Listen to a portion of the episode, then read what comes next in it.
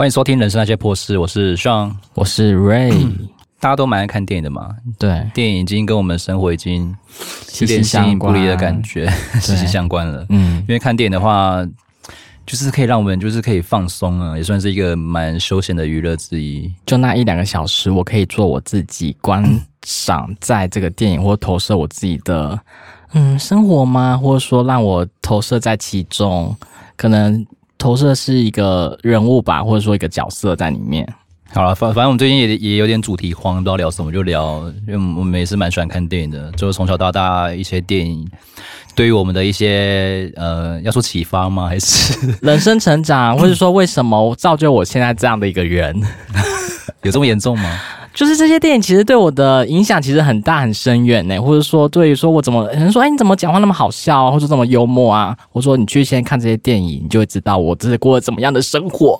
好像真的诶，对啊，小时候好像我印象最深刻就是那个。你看悲剧吗？不是不是哦，那个什么大法师哦，好看呐、啊！我那时候才几岁啊，国小还是幼稚园的时候，我就被我爸带去电影院看这个电影呢。肖朗哦，那很可怕。不是因为小时候电影还没有那么普及，就是有分那个类别啊。哦，对对，普通级或限制级的。小时候那时候没有，他没在管你，就是有钱就可以进去这样子。对对啊，那个大法师你也知道很多那种名场面嘛，什么三百六十度转头啊、呕吐啊，或者倒着爬之类的，或者说在墙角。对啊，对我的幼小心理造成了很大的影，一个冲击。对，不是说创伤就是冲击，就是画面让我觉得说，哎呦那样呢，导致我现在好像不怕不怕恐怖电影，也不怕鬼什么的，看了就很没感觉，就觉得说这些可以再有新意一点嘛。因为现在普遍的电影可能都是用音效去吓人啊，咚，然后旁边的人就可能会丢接，可是我就是爽，很没有反应，就是跟我以往就是面瘫一样，就是没有什么感觉 这样子。哦，我是会把自己就是预料，预料之中的事情，放任自己被吓一跳，反正就是身旁的人都会。接受我的惊吓，我只要抖丢一下，他们说你不要再被吓了，好不好？我说一起一起死啊，一起吓。反正今天这集我们会聊，就是从以前到现在我们看过的一些电影，然后还会推荐一些不错的给听众这样子。或许你看过，或许也没看过，然后可以听我们的观后的一些心得跟感想这样子。去看。你平常有喜欢什么类型的电影吗？我的类型哦，还是喜欢搞笑，或者说爱情、恐怖片。我最近也蛮喜欢的，因为想说被吓一吓很爽，因为可能压力太大了，想要被自己吓一下。搞笑是什么？机不可失那一类的吗？嗯，我觉得影响我最深的应该是那个时候，应该是小时候是港片，港片哦，周星驰类的，是不是？因为以前的话，好像呃，爸妈都不在家，我是电视儿童啊，都会讲。转到六十几台啊，那种电影台啊，什么逃学威龙啊，看什么的，对，我养你啊，那个什么的，喜剧之王啊，对啊，就是要看这些东西啊，对对对对对，但是就不会呃再转到后面那种西洋片台的，都会看那种港片。初恋啊，我要找我的初恋啊，对，就影响到我们很深。柏芝，对，那时候他都很年轻诶，每个都好厉害哦，好会演哦。柏芝包也是会。对，干什么？哦，没事。对，还有看那种《古惑仔》啊，那个是我小时候的一些电影啦。嗯，对，《古惑仔》你也看？红心十三妹啊。OK，好。赌神呢？看一二三集也看呐、啊。对，赌神巧克力，人肉叉烧包，以前也是会看。对，制服的诱惑。就是很深夜的，那时候好像真的也是没有分分类分级，情欲类那种什么朱茵啊，然后什么的，嗯，什么之前还有什么玉蒲团，朱茵去哪了？朱茵那时候很漂亮，很漂亮啊，还有《西游记》，她不是都都有演吗？嗯，蜜桃成熟时，那个我好像没有看过，但是我知道是李时珍演的啊，李丽珍啊，李李丽珍啦，不好意思，李真是。李珍是好像古人，对，古代写那个《本草纲目》的，那个谁不是有客串吗？那个。谁啊？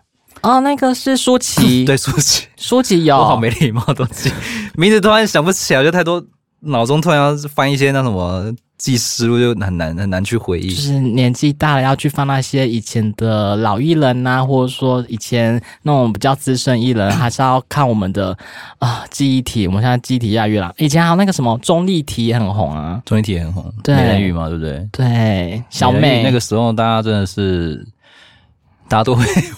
模仿是不是？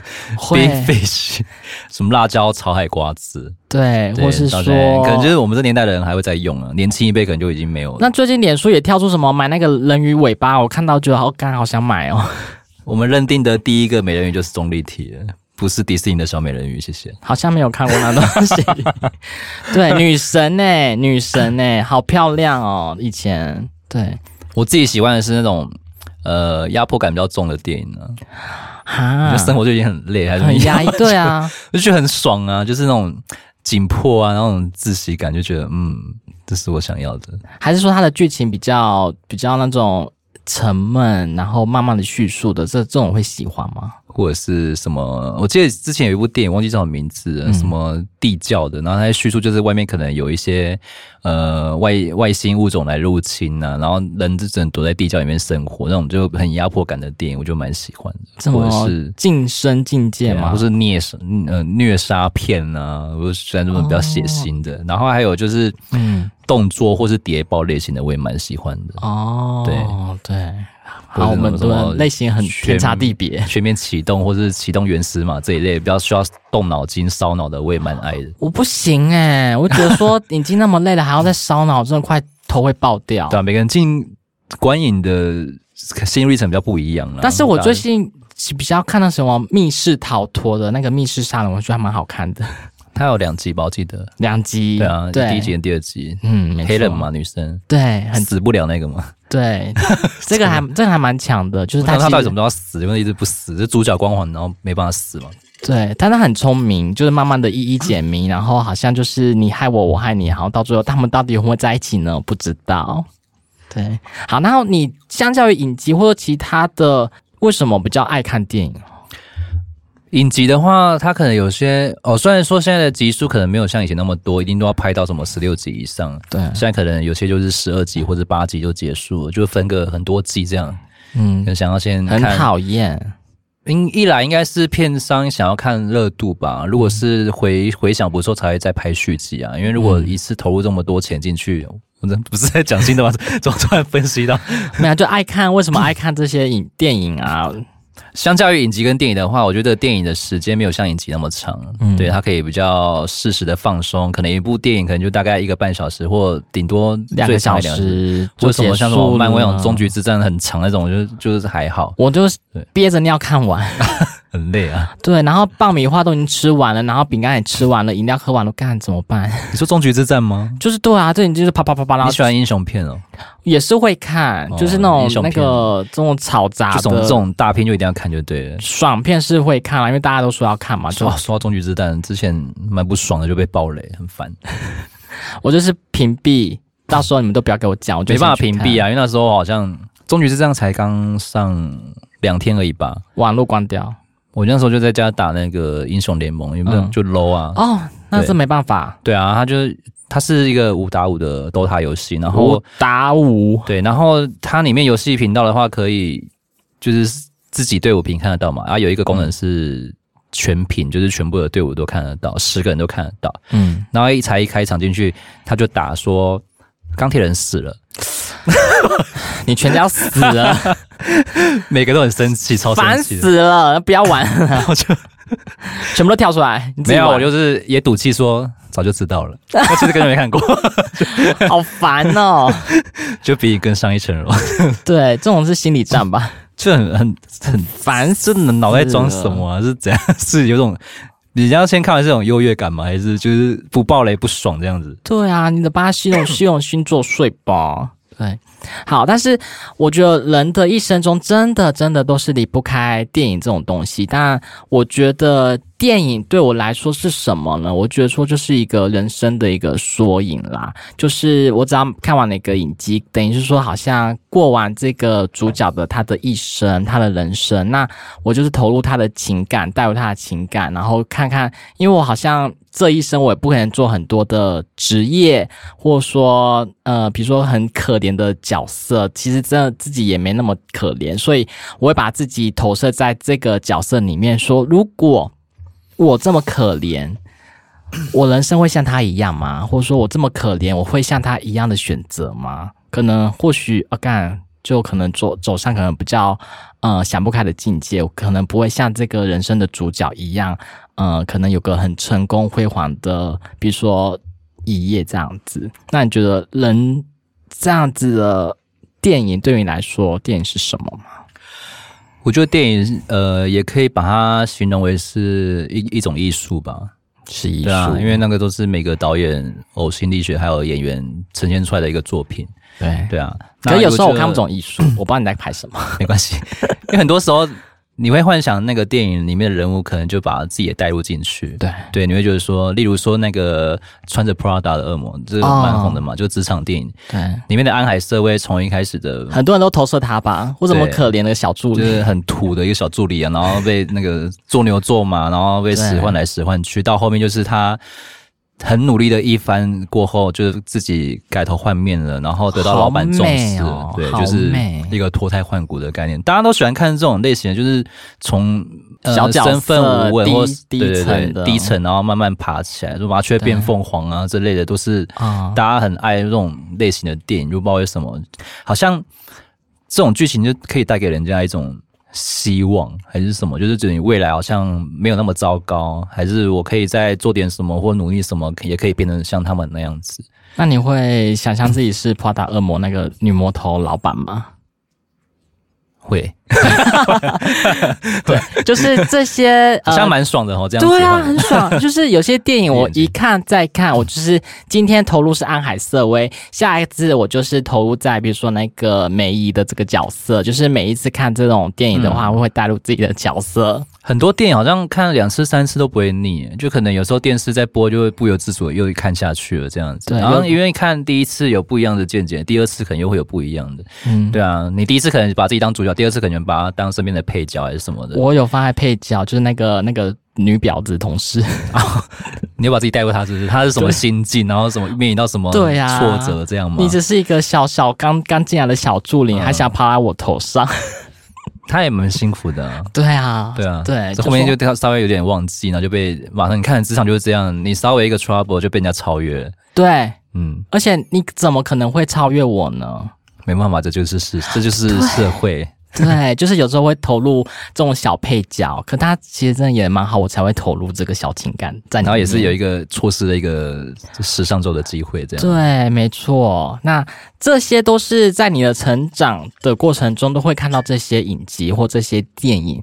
那你通常都是在哪些时候去看这些电影的？就放假的时候啊，放假啊，不然呢？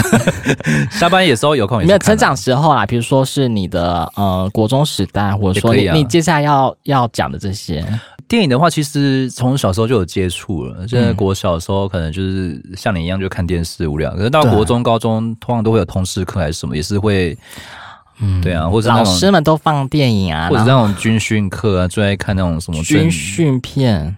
珍珠港啊那类的，抢救雷恩大兵，对对对，就类似这种壮士情怀的电影也蛮多的。对对，也也顺便可以学习到一些新知识啦。嗯，对啊，因为有些可能课堂上教不会的，可以从电影上面去学习。对，老师都不好好教，所以就只能靠我们自己努力啊。而且有些电影可能就是不经意的一句话或一个场面或是一个场景，你就会可能会记得一辈子。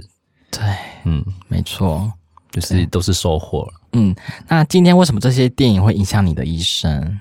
你接下来要讲这些电影们，我今天要推荐的这部电影呢，对我嗯蛮有十分的意义的啊，因为是小时候还没有家里还没有支离破碎的时候，对，想要投入很苦情的角色吗？讲这个电影的吗？没有，小时候我忘记是在，反正就是小时候，他就呃，我爸好像就是带我们放了一部电影，叫什么？返家十万里，返家十万里，嗯，你有听过吗？没有哎、欸，谁演的啊？呃，很老的一部电影了，它是在叙述、嗯。那这个的话是很老的电影，是谁演的？还知道吗？不知道。呃，这部电影在讲说一个小女孩，她的也是说她成长的一个过程啊，因为她的妈妈是。我记得是明星吧，就是会到处去巡演啊、表演的。然后在一次的巡演过程中出了车祸，他妈妈过世了。嗯，然后因为他妈妈跟他爸爸已经分开了嘛，然后他爸爸就来接他，他们已经九年没见面了哦。呃，妈妈车祸的话，对小呃小时候的那个呃女主角叫 Amy，Amy 的话，她幼小的心灵有一个很大的创伤。父女又那么久没见面，所以他们会有一个很生疏的一个距离感，就是很陌生的距离感啊。因为你突然很久没见你的亲人，你会觉得说这样也很怪啊。对对啊，你从小时候就只有跟着妈妈而已，突然冒出一个。爸爸，对，你不觉得很怪吗？就是很陌生。我说这个爸爸真的是我想象中的那个爸爸吗？嗯，对，爸爸他就带着 Amy 到他的家乡，就是加拿大渥太华居住，加拿大北部，对，对，那边就比较偏冷，山脉或什么，哦、或者一堆荒野的那种情境在。突然从大都市搬到乡村，偏向乡村的地方，对，小女孩就可能呃，很不适应，住行上很不适应，然后加上又是一个陌生的环境，对对，还没有到那么的社会化的话，其实对很多事情都是很封闭的。嗯，他爸也很试图的想要跟他亲近，可是发现好像什么方法都不行，不太对这样子。那由于那边是比较算荒野外，然后都会有一些野雁，就是来。就气温天气好、气候好的时候，会去野雁来这边定居，然后等到寒冷的时候，野雁再去搬迁到其他地方去。他们就成群的会飞这样子。然后好像有一次，小女孩就在外面玩，她就发现了有一大窝的野雁的蛋，可是妈妈好像已经飞走了这样子。她就把它拿回来家里孵，然后孵完了，呃，孵了之后，因为野雁这个生物不是。破蛋的第一瞬间，就是看到那个人，就是认定是妈妈。妈妈就铭刻记忆。对对对对。之后，小女孩就跟野燕发生了，就是蛮多很奇幻的旅程，这样子。哦、嗯，要全部讲完是不是？没没没没。OK，反正重点就是，他这部电影是在描述这个女孩，然后带着野燕，她自己开飞机帮他们乔迁到，就是气候变迁的时候，可以帮帮助他们到一些比较温暖的地方。嗯。因为人不会飞嘛，然后他也不能教他飞啊。他爸爸刚好是就是发明家，会开飞机，呃，就是会制造飞机、修飞机，然后就是有关飞行类的。他爸就帮他打造了一台飞机，飞机，然后上面是鹅妈妈造型，不是鹅妈妈就野雁造型的飞机啊，对对，刚是鹅妈妈。然后，然后小女孩在试飞的时候啊，她第一次试飞，她觉得很。很就是很新奇，就很好玩，嗯，然后就因为这件事情呢，跟爸爸开始有了交流，然后开始有了交谈，这样，嗯，呃，父女之间开始也拉近了关系。对，那小女孩一飞之后呢，那个野雁看到。小女孩飞了之后，他们也跟着一起飞了。他也觉得很神奇，他居然跟着那个小女孩一起飞，嗯、尽管是他在开飞机。妈妈会飞，妈妈会飞，那我就跟着一起飞。对对对，所以他把这种情感就是投射在这种野雁或是候鸟的这个阶段哦。嗯，反正他们就是有点。他就是要带野雁往南方的温暖的湿地过冬了，就是比较算是尽一个母爱的责任吧。对 对啊，不想让那些小野雁受伤。对，对啊，直接让他有点呃自己的青春阶段经历过这些事情，可以把一个创伤然后转移到另外一个地方去。啊、我觉得这部电影，啊、这部电影到呃对我小时候的话，我觉得虽然那个时候看不太懂，可是长大回想的时候，觉得说其实、嗯。他这个电影啊，是真人真实改编的。他这个电影就是有点有种让人家就是抚慰心灵的一种感觉，就是它也不是什么大片，就是你可以慢慢的、静静的去欣赏，因为。导演的拍摄啊，还有他的那个运镜，整个风景，我觉得是蛮漂亮的。嗯，或者说他叙事的手法，慢慢的平铺直叙去讲这个故事，嗯、我觉得，哎好像有看过，但是我不知道是这一部。电影，应该是这一部，而且里面的一些呃演员的一些表情啊，那个细腻的肢体动作，我觉得那个表达情绪方面都张力都蛮强的，还有他父母父女之间那种情感的变化，我觉得这个、嗯、这个都是导演应该想要表达的东西啦。对，就是还是一部可以推荐、影响你一生的一个电影。而且透过那个远镜头啊、高空运镜，呈现大地的壮阔。因为以前的技术没那么好嘛，就是现在就绿幕就好了啊。以前都是真的是使劲飞上去拍摄，以前都要斥资好几百亿，或者说好几美元这样子去看呢、然后现在我们就可能绿幕带带过啊，或者说后面就是动动画，是真的还是假的。我觉得现在的演员也可怜啦，嗯、就是在绿幕前面呢演来演去，然后也很尬演。以北国原，它就是以北国原野的色彩，然后变化呈现那个季节的之美，这样。哦，就整部片的如，就是它每一个每一个帧节那个画面都是很像很像诗，然后画诗这样子，对，会给予太高的评价，对，就是给你的印象还蛮深刻的，不管是在剧情来讲，或者说整个画面来讲。对于你小时候觉得很大的一个冲击吧，嗯，尤其是他最后一飞的那一趟，我觉得整个飞，然后搭配那个远景，然后还有那一首那一首歌，然后就觉得哦，哦天哪，飞起来了，飞起来了！那个要飞的那个过程，一定是一个冲，就是你会很感动，说为什么？哎，怎么会变成这样子？对，默默的流下眼泪了。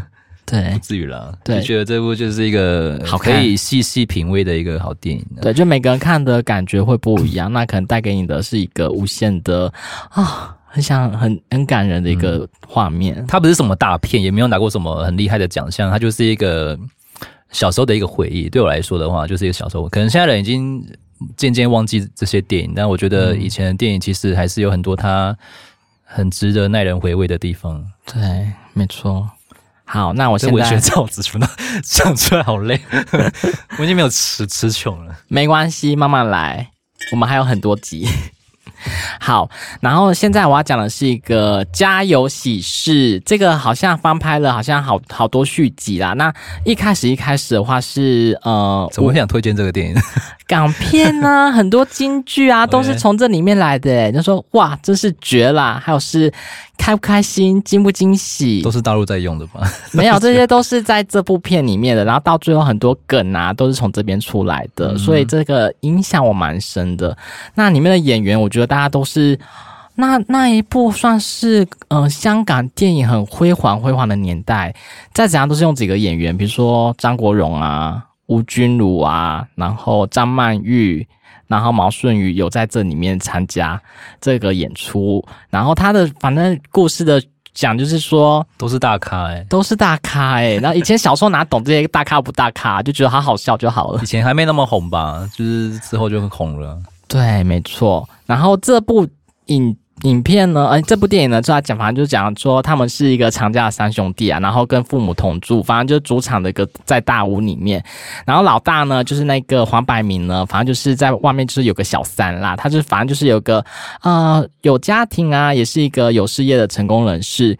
但是呢，他家里有黄脸婆，黄脸婆就是他的老婆，就是吴君如，这样每天那边做牛做马啊，擦地呀、啊、吸地呀、然后侍奉公婆啊，做牛做。嘛，就是很每天很辛苦，然后又要做些家事，做一些厨房的一些做菜。但是呢，老公一回到家之后呢，好像觉得说这些都是理所当然的啊，都是你该做的啊。反正老大是这个样子。再来就是张国荣，张国荣他就是在这里面就是演个演个娘娘腔，我觉得你们看有没有印象？娘娘腔上有，对，反正也是很好笑。然后他就觉得说，为什么要结婚呢？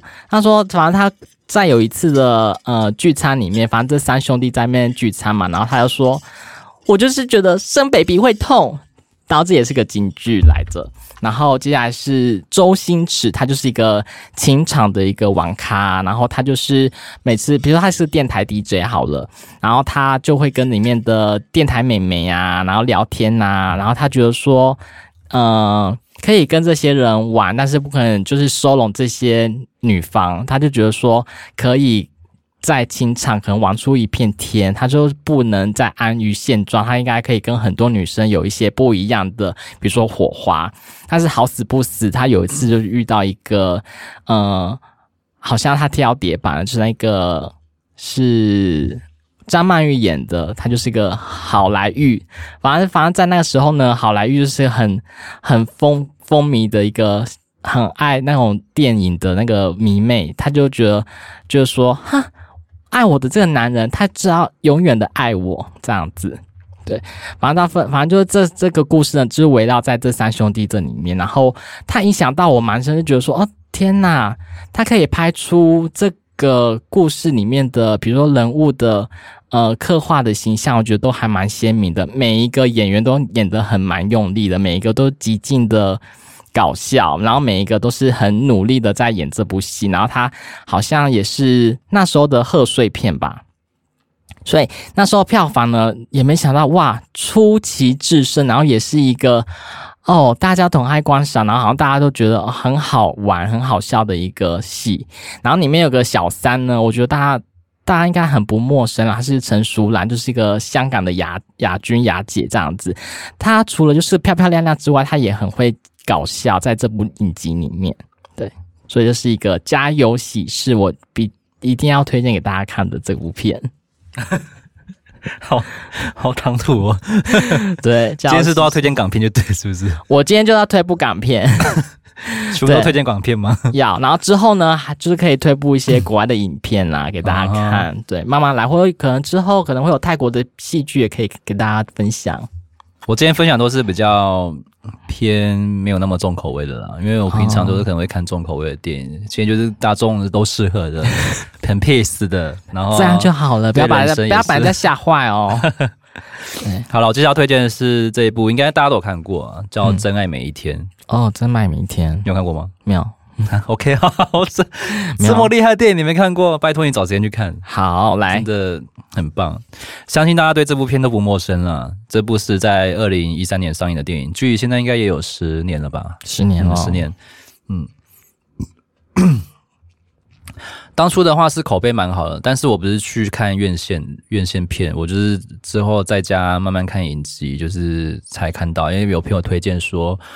这部这部片的话，其实它的后坐力还蛮强的，就可以让你余韵到现在是，就是时时刻刻都会想到片里面的情节啦。嗯，但我觉得，呃，先我先讲我的感想哈，我觉得看完这部电影的时候，我就觉得，如片中说，每一个人每一天每一个时刻。都是在时空穿越下，就是看完之后，让我的心情会变得蛮好的，就给我了我很大的体悟。就是其实电影最终的目的是要告告诉大家说，你要珍惜每一身边的每一件事物啊，每一天，对，有什么都很重要，都很重要，都很重要。对，那其实光听片名，我就觉得。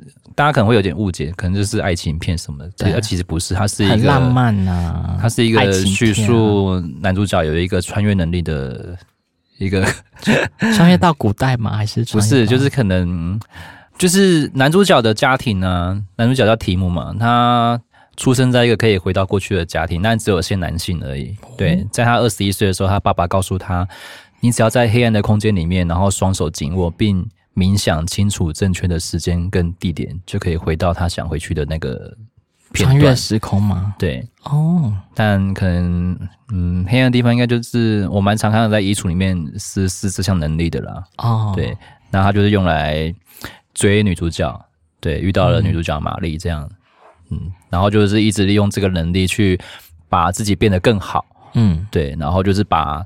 自己如果有一些很糗或是尴尬的过去，或是说错话、做错事，就想要立刻用这个能力，就是非常不浪费这个能力，改变他吗？没错，然后自己变得更好。对，然后非常渴望爱情的他，终于遇见了他的真爱女孩玛丽。于是提姆为了追到玛丽，也是一直狂用这个能力。对，那最后有追到手了，抱得美人归。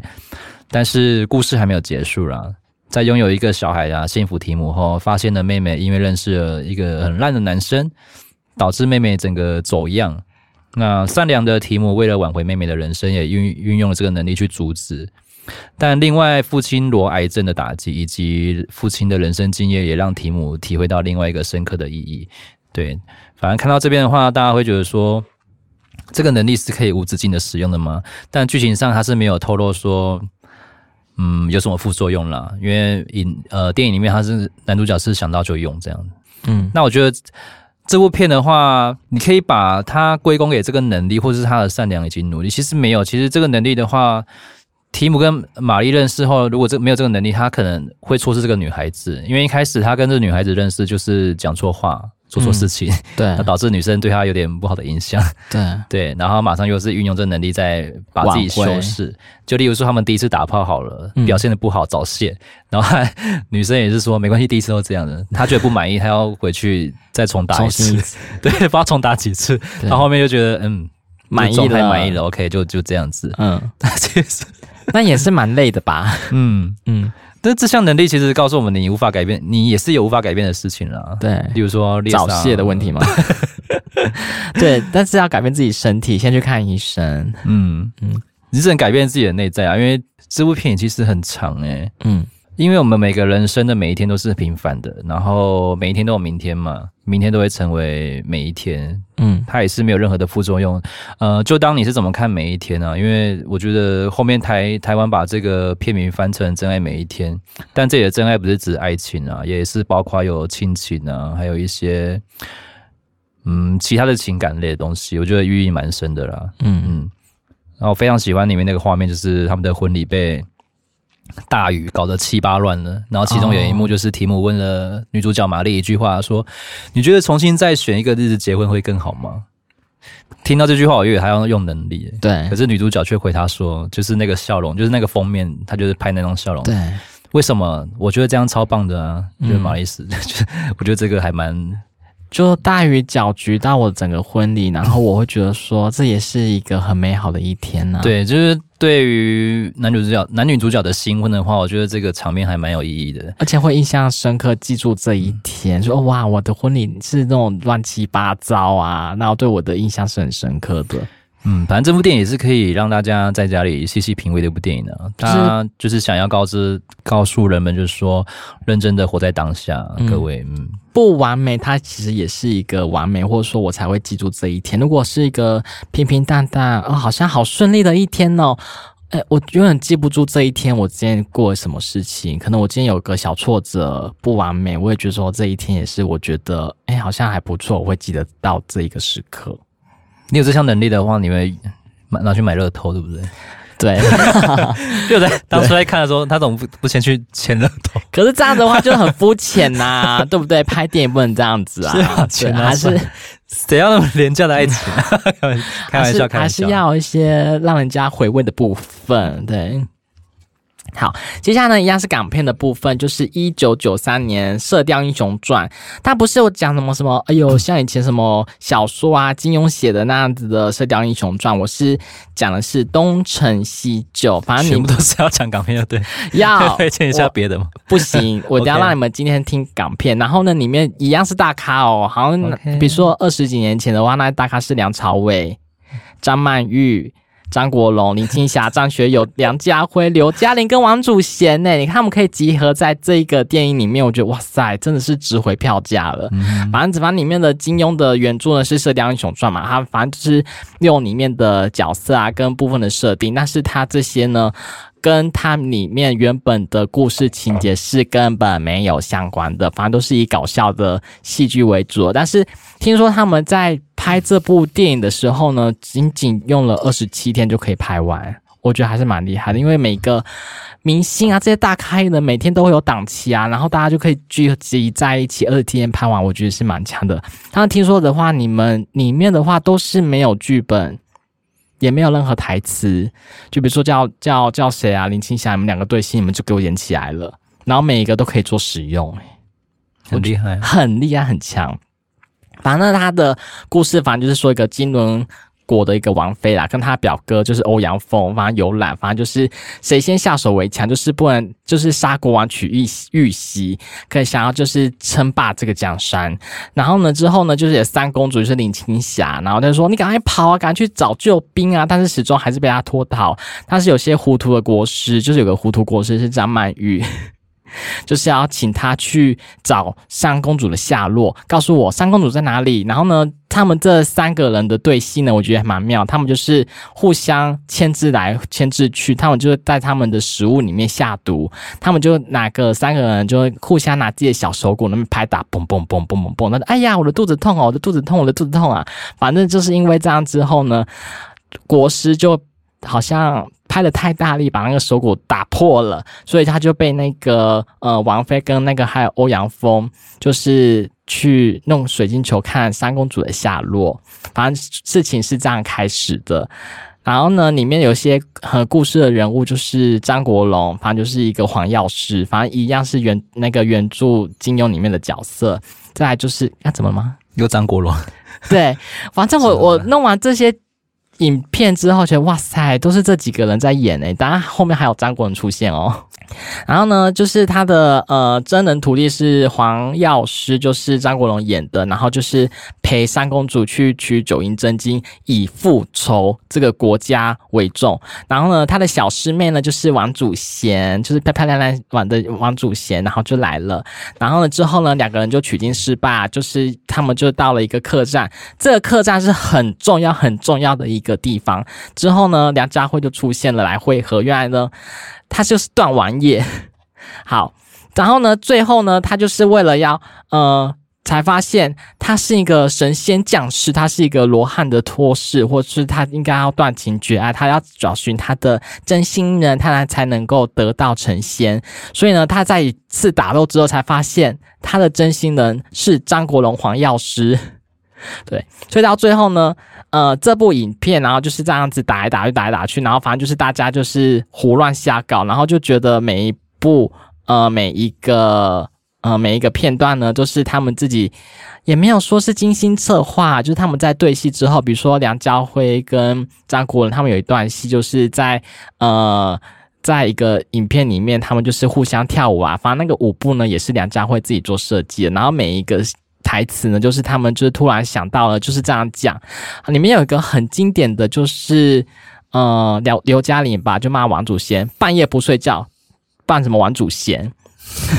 这样想，反正就是每一个就是很有趣的角色啊。然后还有就是他们大斗法的时候呢，他们就是什么三花聚顶啊，然后那些什么什么如来神掌啊，那些无为博那些招式都在那里面里面乱乱瞎搞。对，然后呢？特效组怎么弄？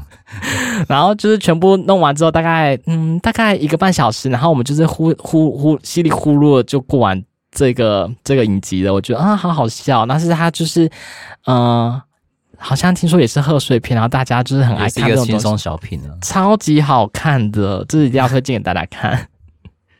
这应该都是小时候的电影了。小时候，我现在发现，我现在看的都是一九九二年、一九九三年的。对啊，对啊，就是很很老啊。我的那个反家十万年，返家十万里也蛮老的。真假的？哦？嗯，好，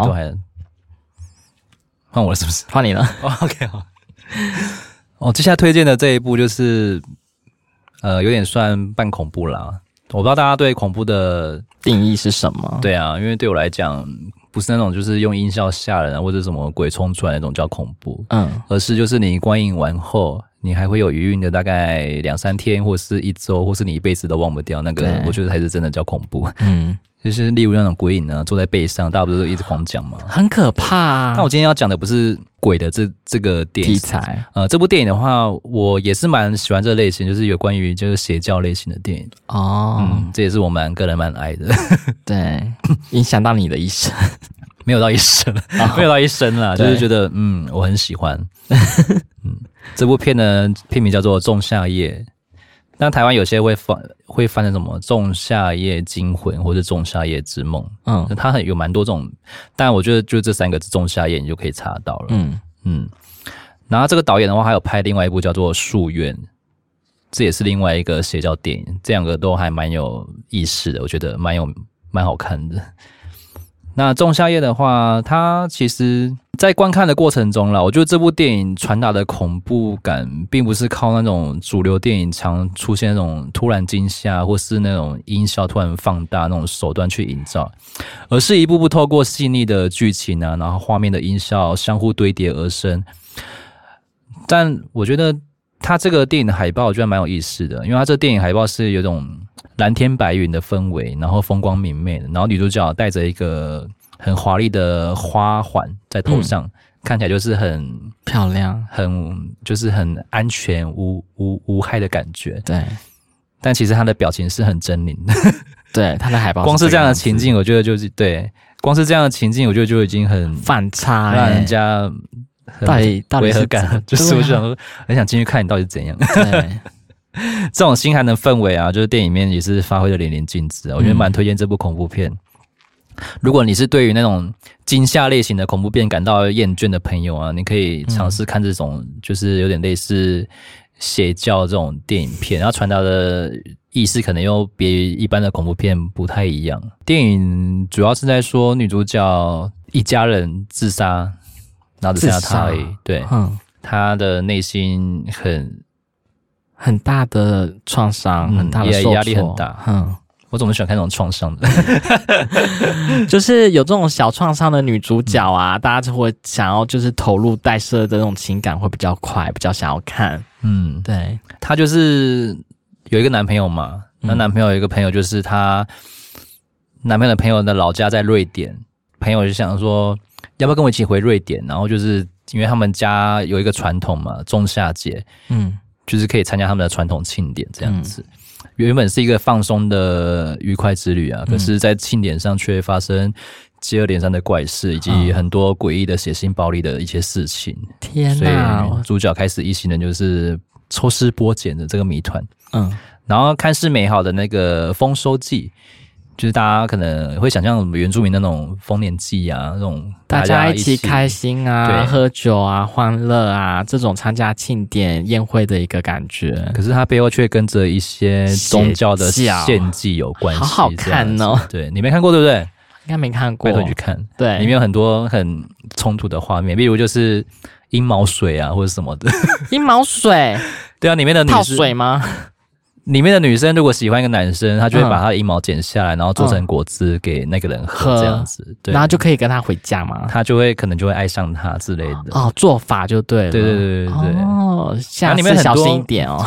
里面也很多近亲的现象，都会剩下这些畸形儿啊，反正就很多嗯，很猎奇的东西啦。我蛮喜欢看这种猎奇的题材的。对，对，这个我好喜欢哦。嗯，这样讲完你有兴趣吗？有有兴趣，但是我觉得我们的方的那个片名非常好诶，因为其他地方是仲夏夜惊魂，但是我们台湾是仲夏夜，是那种恶魔的那个感觉。我觉得我们台湾真的很会，它很多音译啊，仲夏夜跟仲夏夜之梦都有啊，对，我们台湾真多的。强诶。啊，这部导演的话，他蛮厉害的。他上一部作品叫做《夙愿》，也是在描述邪教的。嗯对，就是一个妈妈想要把一个邪教之神，把他灌进他的儿子的身体里面，这样就是种种的故事，啊，对对，很猎奇，也是很猎奇。我很非非常推荐大家去看这两部电影，如果还没看过，拜托赶快去看。嗯，如果你对这种类型的恐怖片有兴趣的话，你可以去看这两部电影，我觉得非常的棒。一定要推荐听众朋友赶快看一下。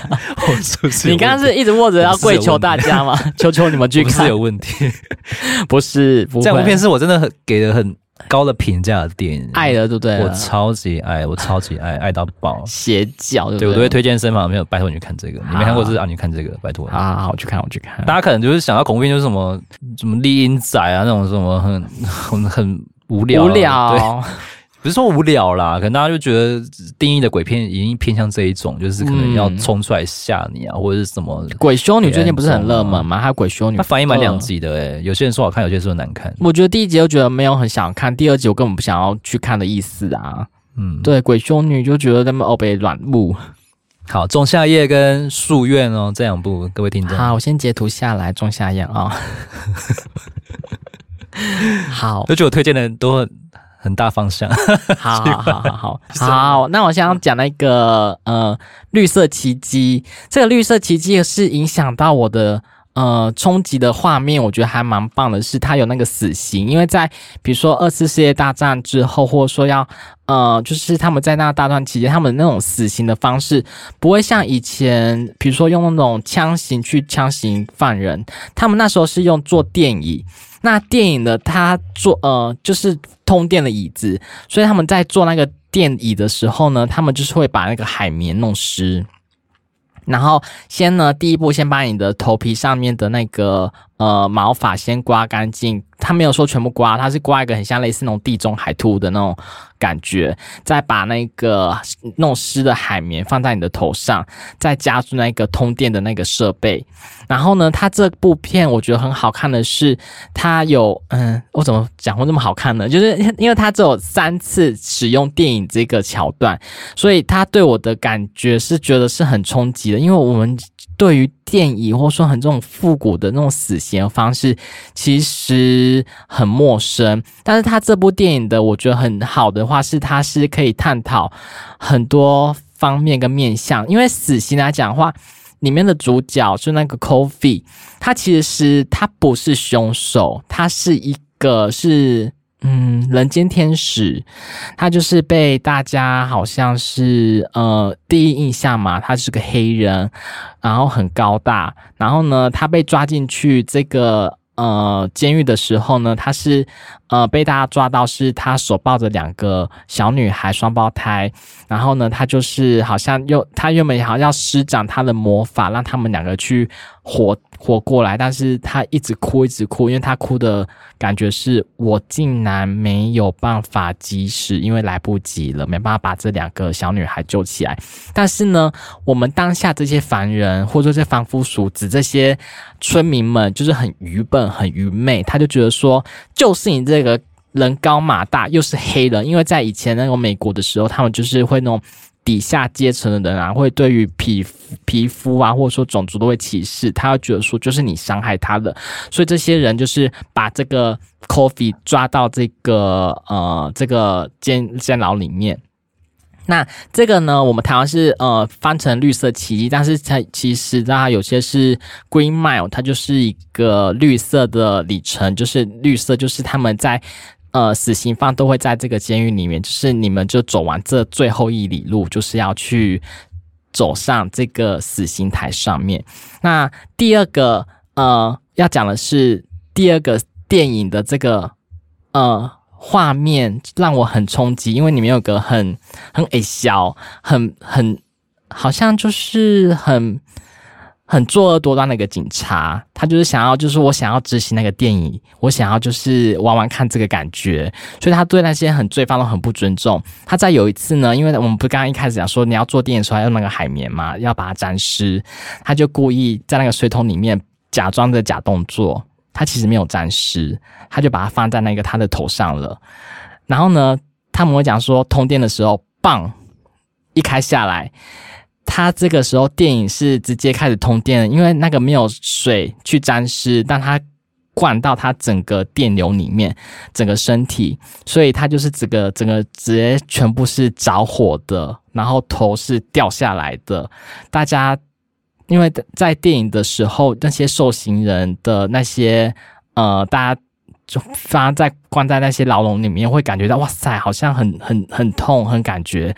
好像很可怕，然后在底下呢，就是一些受害者家属会来观看，他觉得说，你怎么让我的家人死，你要遭受这样的罪孽，所以大家看到这一幕的时候，整个整个吓疯掉，整个是乌烟瘴气，火就是整个火啊，在那个罪犯的身体直接着火，所以那个画面是蛮冲击的。然后第三次是使用这个电影的话是 Coffee，他的话其实他是根本没有做做任何事，他就是想说。呃，因为大家那些法警们或者说狱警们，其实都知道他其实是没有任何的呃犯罪事实，但是他就想说，我就是来结束这一切，所以他还是选择坐上这个电椅去接受这个死刑，他想要终结了结这个案件，所以他奉献自己。因为所以我觉得这部电影它可以探讨的是说。死刑的必要性，或者说有没有冤狱的产生，然后对于那个小时候去看这部电影的冲击性也蛮大的，所以对于之后的要不要废死呢，也是一个很有相关性的一个题材的一个电影。对，所以我是蛮推荐大家可以去看这一部很冲击性的一部电影。那这种。就是是很很，我觉得蛮惊悚的啦。就是史蒂芬金很爱营造这种角色，很爱营造这种剧情给大家看。绿色奇迹，绿色奇迹，或者说推荐绿色奇迹。对，有看过吗？有。对，是不是觉得很可怕？还不错，吓死人嘛。其实我们还有蛮多电影要推荐，但是现在时间关系，对，时间关系，那我就快速的。带过一下好了。嗯，其实我也蛮喜欢一些像谍报类的电影呢，像那个《潜舰追杀令》吧，也是前两三年才上的电影。嗯、这部其实很冷门，但是其实它算是一个呃陆海空的一个爽片呢。它节奏蛮紧张又刺激的。嗯，如果你只把它当单纯动作片或战争片来看，其实这个蛮值回票价的。因为当初进电影院的话，就觉得哇，这场面也太生动了吧，就是觉得嗯。嗯跟以往那什么珍珠港有点不太一样。对啊，但是珍珠港我就是爱情片。嗯，我觉得应该是每个人对一部电影的见解可能不太一样。不太一样。对，对，那还有像什么全面启动啊、启动原始码这一类的，比比较烧脑这一类，我也蛮喜欢的。对，大家可以去看一下啊。其实也有蛮多不错的电影，今天可能就是没有时间推荐到，对，或者是我们也一时想不起来。对，看观众有什么不错的电影可以推荐给我们看。今天是 Part One 啊，我还有二三四集，你们可以慢慢听啊。太多太多，我要介绍几集了。对，电影嘛，这是影响我们的电影，嗯、我要让你们知道。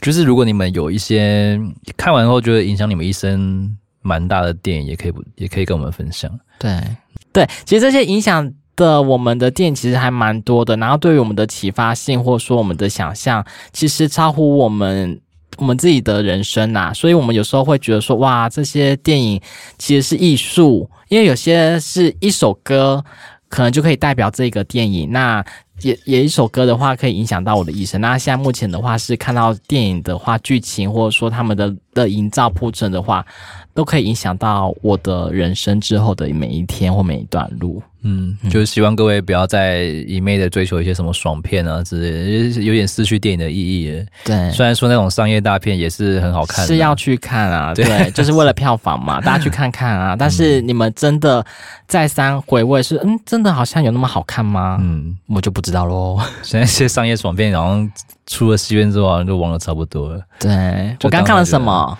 就当下很爽啊，打斗很炫、啊，我坐在那里干什么？特效很华丽。刚刚食物真难吃哎、欸。对啊，我刚刚没有没有憋尿了，我尿好多啊。希望各位喜欢我们今天推荐的电影，我们下周见，拜拜。